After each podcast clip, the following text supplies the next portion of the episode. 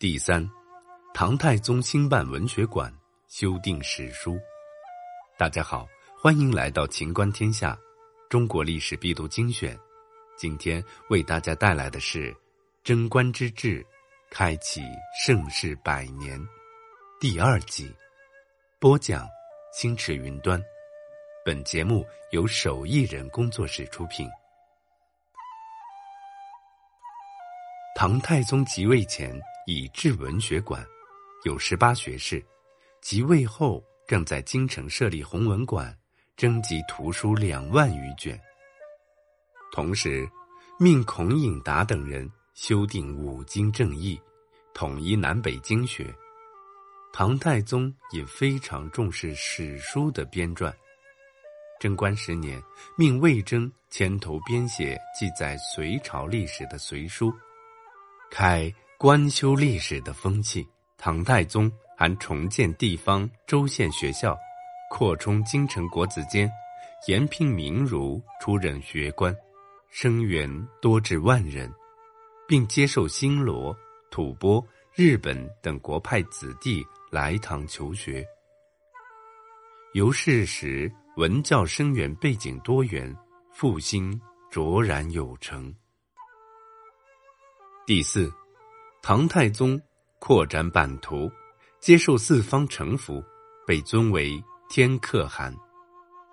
唐太宗一手将唐帝国发展为当时东亚地区最强、文化最盛的国家，四方臣服，西北外夷共尊太宗。为天可汗，并著参天可汗道，以便向唐氏进贡。唐太宗贞观四年（六三零年）平定东突厥，贞观九年（六三五年）平定吐谷浑，贞观十四年（六四零年）平定高昌，贞观十八年（六四四年）平定燕齐。贞观二十一年（六四七年）平定薛延陀。贞观二十二年（六四八年）平定丘兹。贞观二十三年（六四九年）大破高句丽，大漠南北和天山南北两路得以通行无阻，对外交通及贸易遂得以加强，并于西域至安西都护府。唐太宗在位时，版图辽阔，超过汉宣帝在位时期。至唐高宗龙朔元年，达到鼎盛。是时，领土东临于海，西于葱岭，北于漠北，南至南海。那么，贞观之治的本质是什么呢？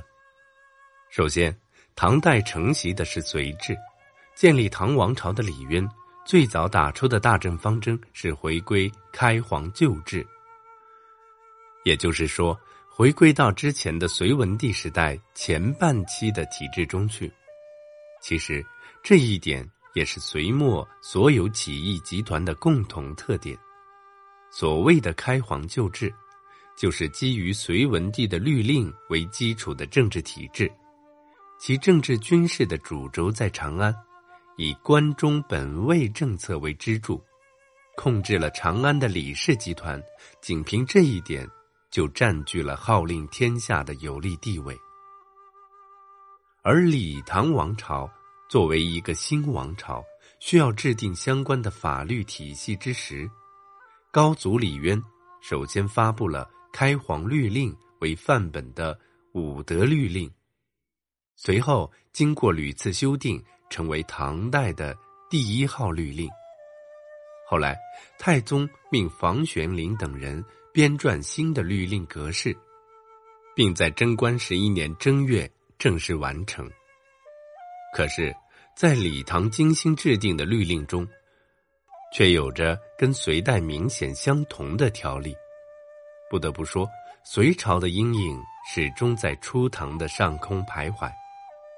律令中与隋炀帝的最大不同之处在于，对待关中本位的态度上。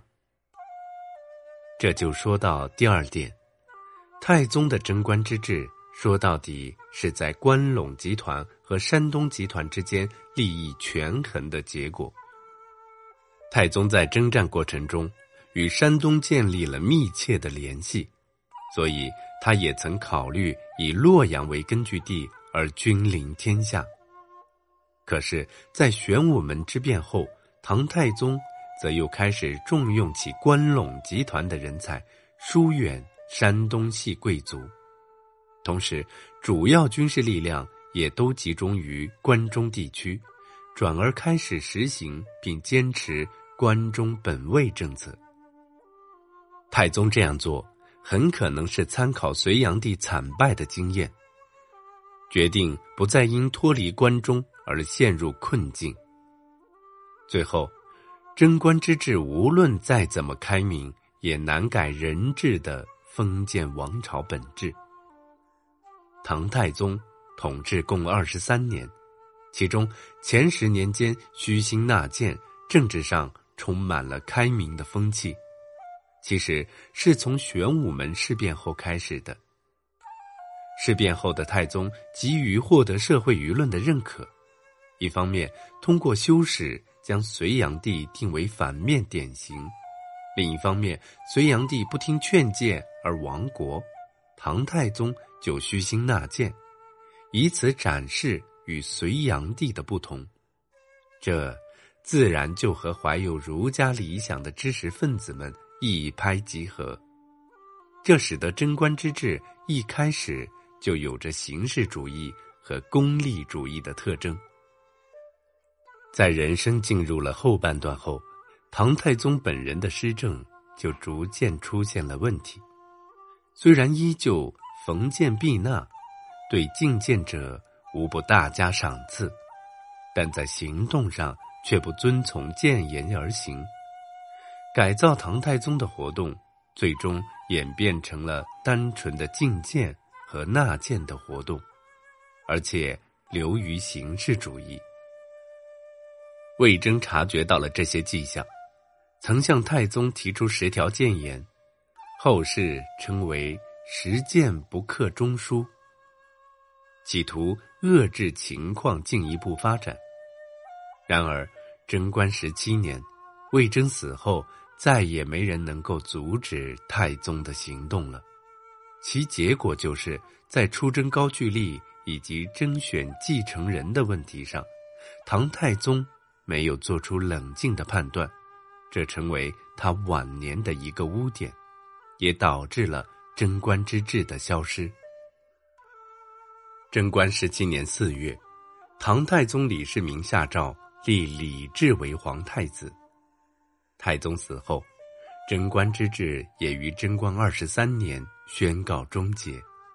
而这时的唐朝，在经济力量还很弱，与隋代的最盛时期还有很大差距。此外，经济领域内。也存在着很多悬而未决的课题。